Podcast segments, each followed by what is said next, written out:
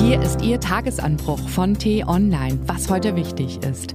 Donnerstag, 2. Dezember 2021. Die wichtigste Personalfrage in der Corona-Krise. Traut sich Olaf Scholz, das wichtigste Ministerium mit einem Sonderling zu besetzen? Geschrieben von Florian Harms, gelesen von Ivi Strüving. Die große Personalfrage. In Krisenzeiten braucht es Leute, die ihr Handwerk verstehen. Nächste Woche will die neue Regierungsmannschaft antreten, die Deutschland durch die kommenden vier Jahre steuert. Wichtigste Aufgabe? Den Virusschlamassel überwinden. Wichtigster Regierungsposten nach dem Kanzler daher? Das Gesundheitsministerium. Dafür braucht es einen Profi. Am besten eine Person, die selbst promovierter Mediziner und am besten auch Epidemiologe ist, die an Universitäten in Deutschland und Amerika geforscht hat. Eine Person, die außerdem fünfmal hintereinander als direkter Abgeordneter ins nationale Parlament gewählt worden ist. In vielen Ländern Europas sucht man so eine Person vergebens, doch hierzulande gibt es sie. Karl Lauterbach zählt zu den renommiertesten Corona-Deutern. Wenige haben so viel Epidemie-Expertise wie er. Nicht nur, dass er nachts um zwei in den neuesten Studien schmökert, er kann sie auch bewerten, einordnen und vor allem so erklären, dass auch Laien sie verstehen. Seit Beginn der Pandemie erteilt er quasi wöchentlich Ratschläge, wie das Land auf die Herausforderungen reagieren sollte. Und meistens hat er recht. In der Politik kennt er sich auch aus. In einem normalen Land wäre so einer während der größten Gesundheitskrise seit Jahrzehnten die perfekte Besetzung für das Gesundheitsministerium. Doch normal sind die Verhältnisse in der deutschen Politik schon lange nicht mehr. Taktik, Befindlichkeiten, Misstrauen und Seilschaften zählen dort mehr als fachliche Qualifikation. Zwar haben die FDP und die Grünen ihre Ministerkandidaten bereits benannt, die künftige Kanzlerpartei SPD aber noch nicht. Olaf Scholz fürchtet offenbar, dass sich in seiner eigenen Truppe Protest regt, wenn er den Karl nicht zum Minister kürt. Er will die Entscheidung über die Besetzung der Ministerien und damit auch des wichtigsten Jobs hinauszögern, bis der digitale Parteitag am Samstag den Koalitionsvertrag abgenickt hat. Nicht, dass da noch etwas schief geht und ein paar Rächer in den eigenen Reihen gegen den mühsam ausgehandelten Vertrag stimmen. Diese Verzögerungstaktik zieht immer lautere Kritik auf sich. Nicht wenige Genossen, aber auch viele Leute aus anderen Parteien stellen die Frage, ob es sich das Land in diesem Krisenwinter wirklich leisten kann, an der wichtigsten Front tagelang kopflos zu sein. Ich halte Herrn Lauterbach für einen klugen Kopf und würde mich freuen, wenn er der nächste Gesundheitsminister im Bund wäre, sagt Bayerns Gesundheitsminister Klaus Holleczek. Und wenn sogar ein CSU-Mann sowas sagt, will das was heißen. Könnten die Bürger entscheiden, wäre die Sache ebenfalls klar.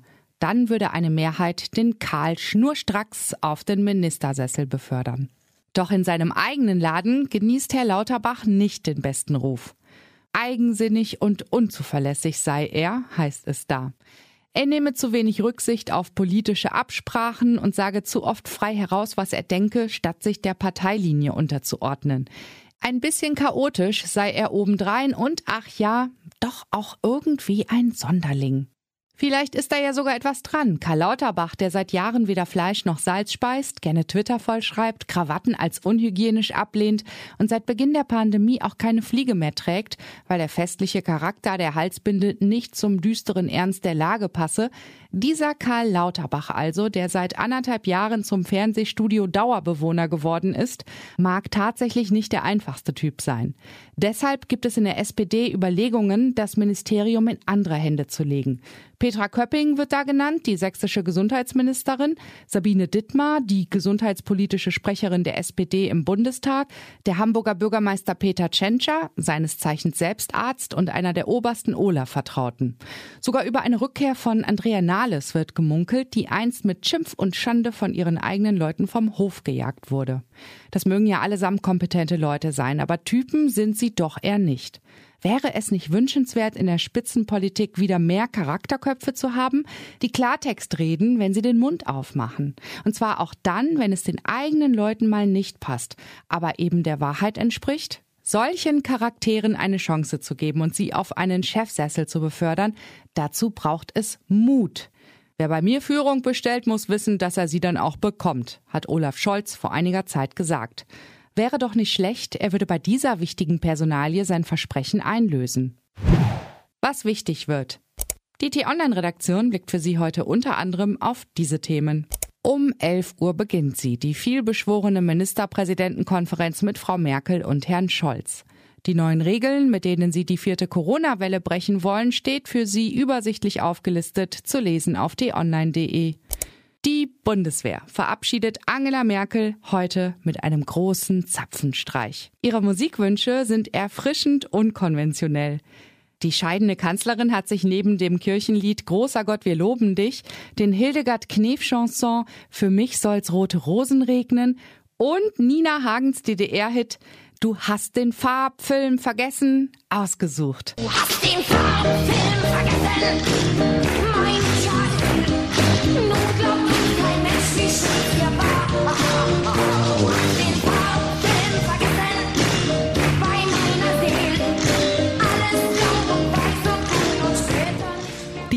Andere Nachrichten, Analysen, Interviews und Kolumnen gibt es den ganzen Tag auf t-online.de. Das war der T-Online-Tagesanbruch vom 2. Dezember 2021, produziert vom Online-Radio- und Podcast-Anbieter Detektor FM. Immer um kurz nach sechs am Morgen zum Start in den Tag. Ich wünsche Ihnen einen frohen Tag. Ihr Florian Harms.